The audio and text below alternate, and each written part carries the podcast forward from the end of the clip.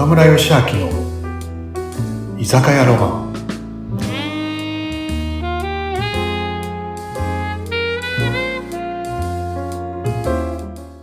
はいナムさん皆さん今日もこんばんはこんばんは、来ちゃいました。また来ちゃったねうん。喉が渇いた。はい、はい飲みます。お願いします。はいじゃあねちょっと待ってねはい。はいお待ちどうさまですはい、乾杯。はい乾杯はい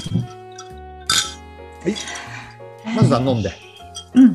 これでちょっとね、いつも一息。いや、なんか最近よく考えるんですよ、岡村さん。私ね、なんかなんかね、こう、夢っていうかね、こう、やりたいこととかが時々ね、これでいいのかなって分かんなくなることがあって、なんかいつもなんかこれまで追いかけてたような感じがするんですけど、最近そういうのが思い浮かばない時があるの。これってどう思います？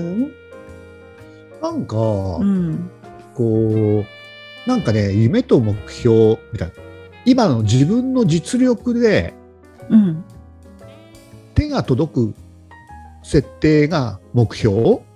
今の自分の実力からねうん。頑張れば手が届くのが目標でうん。夢っていうのは今の実力とは全然関係なくただやっぱ自分がこうこうなったらいいなってワクワクするのが夢？ああ、そうなんだ。夢と目標の違いってやっ違ぱうんだね。そういうふうに僕教えてもらったことがあって、うんいや本当だなと思ってねまあ僕はね今あの本当こんな講師になりたいとかってねこんななメンタルコーチになりたいとかって今ワクワクする夢はできたんだけど僕ももう実はあの夢とかなんかえ岡村さんこんなお店いっぱいやってて夢とかあんまりなかったの？って言われるんだけど、うん。うんうん。明確な夢ってね僕本当ない時多かったんだよねえー、小学校の4年くらいからね小学校それまでプロ野球選手になるって明確な夢があったんだけど、え、ちょっとまあ、子待って。供だからね え、低学年の頃はプロ野球選手になりたかったんだ。ただねやっぱりだんだん実力分かってくるじゃんね自分のあ、そうかそうかそうか、そういうこと。そうするとやっぱ中学の頃にはうん。なんかもうどっかでやっぱりプロ野球選手にはなれないなっていうのがねうんうんうん。わかるんだ。でもそれ以後ね夢らしい夢ってなくてうん。なんかこう、もうね、そうなんだ。あのね、ちょっと頑張ってみようかなって思った時に、うん。まあ、いろんな勉強会行き始めた。ねその時にね、成功、成功塾みたいなのもあるよね、経営者のね。あるんですね、いろいろ。で、そういう時行くと、必ずって言っていいくらいに、うん自分のビジョンとか夢とか、こうなりたい、ああなりたいとか、こんな会社作りたいとか、年商どれくらいにしたいとか、何十店舗やりたいとかっていう夢とかビジョンを発表するの、大体ね、一人ずつ。はい。うん僕ね、恥ずかしいんだけど、周りの経営者さんは、みんな将来の僕が100店舗達成するとか、もう年商100億とかって言ってるのに、僕はそういうなんかのって、全然ビジョンとかなかったのね。うんうんうん。うん、でも、いつしか、なんかで、いつもそういうね、勉強会でなぼ自分の順番に回ってくると、適当なことを言う自分がいたわけ。将来俺は100店舗とかね。でもそこには ワクワクしないね、僕はね。うんだから、次の日に、次の日じゃだったら分かるかもしれないけど、じゃあ来月、同じ夢を言ってって言ってもわ覚えてないくらいに適当なことしか言えないかったのね。はい。でそういうね、いつしかね、僕ね、夢をこう、語れない俺ってダメかなってすごく思ってきた。思ってた自分がいたわけ。はい。でも、そんなとこをもやもやこう考えてるときに、ある方が、岡村さん、この本面白いよって紹介された本が、平本明夫さんっていう方の、はい。成功するのに目標はいらないって本だったんですよ。えー。成功するのに目標はいらないって、何どうどういうこと？って思うじゃんね。うん。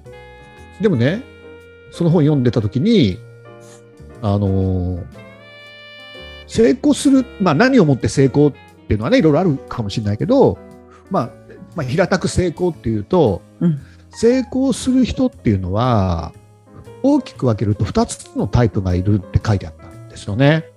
で、1つがビジョン型って言ってね、うん夢をが作って、例えばね、夢とかビジョンを作って、でそうすると10年後にはこうなってたいっていう自分のビジョンがあるじゃないですかそうすると、ね、7年後にはこうなってなきゃ5年後にはこうなってなきゃ3年後にはこうなってなきゃからやることが明確になるから成功しやすいって書いてあったんですよね。うんで天下を取るということをビジョンに掲げて天下を取ってしまった織田信長さんがうんビジョン型って書いてあったんですよ。はい。ででもう片方で夢とかビジョンもないけど成功しちゃったよっていう人がいて俺はその何天下を取ろうとは思ってなかったけど織田信長の第一の家臣として俺は人生を全うするって結果的に天下を取ってしまった豊臣秀吉さんが価値観型って書いてあったんですよね。えー、で日本人の60%は価値観型。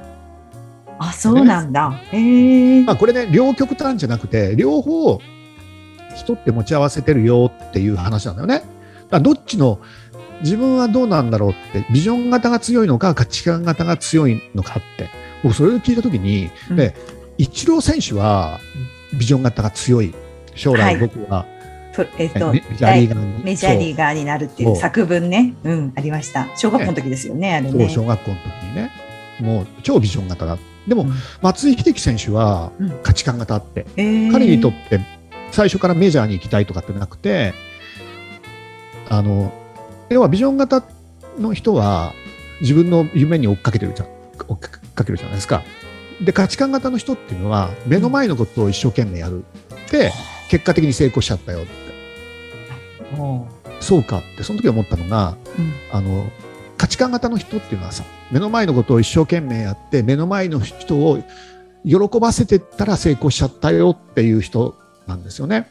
で松井秀喜選手はやっぱ中学の時にね一生懸命野球やって目の前の1打席1打席1試合1試合をえ本当に一生懸命やったら星稜高校からうちおいでってなって、まあ、うん。星稜高校で、ね、目の前の1打席1打席1試合1試合を本当ほん一生懸命やったらジャイアンツからおいでってなって、うんうん。ジャイアンツで一生懸命やったらヤンキースからねアメリカのうんうん。メジャーのヤンキースからおいでってなってでヤンキースで一生懸命やったら国民栄誉賞どうぞっていううん。価値観型って俺そう聞いた時にあ俺価値観型強いなと思ってはい。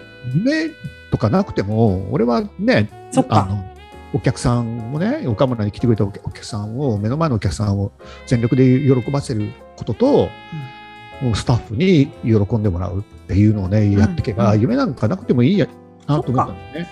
そう。だからね、ね、俺はやっぱ、なんだろう、こう、夢がなくても大丈夫だよっていうのはね、こうよくこうみんなにも講演でも言うかな、人にはビジョン型と価値観型があるから、うんうんなんかね、ビジョン型の人は、プロセスよりも結果を重んじるって書いてあったんだよね。うんうんうんで価値観型の人は、結果よりもプロスプロセスを重んじるって書いてあってね。はい。だから、なんだろう、プロセスを重んじる。だから、もしかしたら分かんないけどね、うんビジョン型の人はどう競争の世界だから、いろんなね、成功ってね。だから、いろんな人にこう蹴落としても、こう、なんだろう、俺は上り詰めるぞって考え方かもしれない。で、価値観型の人は、ね、あのプロセス大事にするから、もしかしたらビジョン型の人よりも、あの結果よりもプロセスだから、周りの人たちを大事にしながら、なんかいい人生を送っていくのが価値観型かなって思ってね。うんうんうんいやだから俺は価値観型がね、なんかのいいなってね。そっか。僕ね、内野選手もすごくいいけど、松井秀喜さんのね、僕、なんかこう、ななんだろうな、こうんう伝説、伝説というか、ひ一つお話を聞いたことがあってね、その話を聞いたら、うん松井秀喜さん大好きになったんだけど、でそれがね、松井秀喜さんがジャイアンツからうんヤンキースにね、行った、ね、松井秀喜選手って皆さん知ってるかな？知ってるか？知ってます。ゴジラ。懐かしいですけど、ねちょっと久しぶりだなと思って。うん、知ってます。松井秀喜さんがアメリカに渡ってね、うんで、まあ、あのいいろんな選手がいるんだけどね、こう松井秀喜選手は、うんそれこそ新聞記者さんだったり、いろんなそのマスコミの方とね、なすごく仲良くしてたって。うんうん。でね、一緒にご飯食べ行こうってフランクでね、うん。ね、プロ野球選手でスターだからさ、うん。あんまりそういう付き合いもしない選手もいるけど、松井選手はそういうのね、すごく周りの人を大切にしてたの。ご飯食べ行こうって、でね、あのーアメリカって日本と違って、イタリアのサッカーとかもそうだけど、メジャーリーグの野球とか、活躍してる時にはすごくいいこと書いてくれるんだけど、調子悪くなると、もうね、さもうすごい叩かれるんだよね。そっか。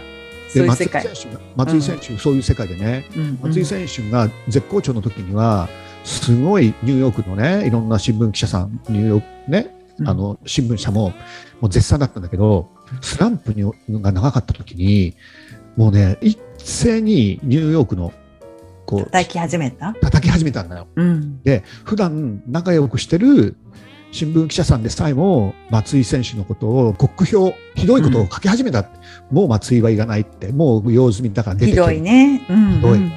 なんだけど、松井選手は、にもかかわらず、自分のことをひどい記事を書く新聞記者さんも、相変わらず一緒にご飯行こうぜってご飯行ってたんだって。へえ。それである方が、なんだ秀樹って、うん。ね。お前のことあんなひどいく書く記者さんも、お前あ、ご飯を一緒に食べれるのかって言ったら、うんうん松井、ね、さんから出た言葉がね、俺のことを褒めてくれる人もね、俺のことをね、悪く言う、ね、あの新聞記者さんも、俺のことを注目してくれてるからなんだって言って、素晴らしい。それってうんうんありがたいよねって言って、おーだから俺はいいことを書く記者さんも、うん。ね、あの悪いことを書く記者さんも、俺にしてみると、俺を見てくれて、本当ありがとうだよ、なんだよって、感謝なんだよって言。って、もう態度を変えずに、もう付き合いはずっとしてたんだって。いやー、すごい。それを続けていったら、最後にはニューヨークで松井のね、松井選手の悪い記事を書く記者さんが一人もいなくなったっていう話なんだけど、あ、そうですちょっとこのか。話良くないですか？いいですね。最後にいい話持ってきましたね、また。だからねねえそれ聞いたときにね、人格者ですね、松井さんって。だから国民栄誉賞なのかなと思ったりうんなるね。ほど、なるほどこ。そこでこの話ってさ、うん僕らにも言えてさ、うんやっぱりね、いろいろこうなんかね、あの言われるかもしれないけど、でも、それは注目してくれてるからっていうね、っていうふうに受け取る。受け取り方ですけどね、えなかなか、なかなかね、そね、そうですね、そう。うん、ちょっともう少し鍛えないと私もと 思いました、今。ね。素晴らしい。うんななんかいろいろねや、やるとさ、うん。いろいろ言う人いるじゃ絶ない？対出ますもんね。叩かれない人いないこの。話を聞いたら、うん俺もそうだよなって、あ注目してくれてるから、なんか言われるのかなっていうふうなね、ちょっと考え方になってきたからちょっとだだいぶなってきたからね。うんうんうん。今日もいい話でした。なんかね、なんか出ちゃうとやっぱり叩かれる時はありますけど、うん出過ぎちゃうぐらい出ちゃえばいいよとかっていう人もいますけどね、なかなかやっぱりそういう人の目が怖くて出せない人も多いですよね、今ね。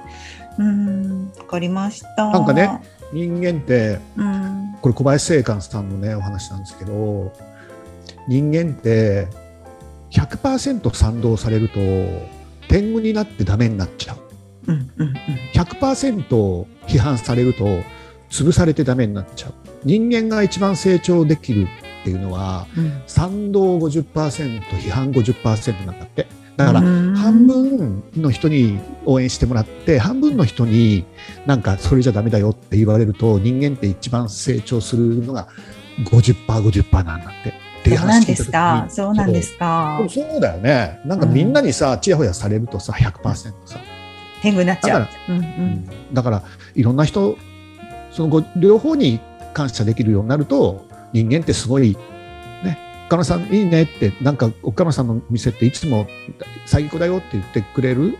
うん。人も半分言ってくれたり応援してくれるからありがたいなって。うん。でもなんかね、なんかこういうとこもっとこういうふうにした方がいいんじゃないっていうちょっと言う厳しいねその半分にも感謝できたらさみんなに最強ですね、最強。そうそうそうそう、う。んうんねいや今日はすごい深い話に来ました。ありがとうございます、中村さん。もうお帰りの時間だねうん、もうお帰りの時間です。やっぱ捉え方って大事だなって今日も改めて感じましいやた。間違いないよねねうん。また来週もすごいお話期待してます。よろしくお願いします。はいじゃあね、岡村さん。ねさようなら。さようなら いい気分になって帰ります。さようなら。ありがとう。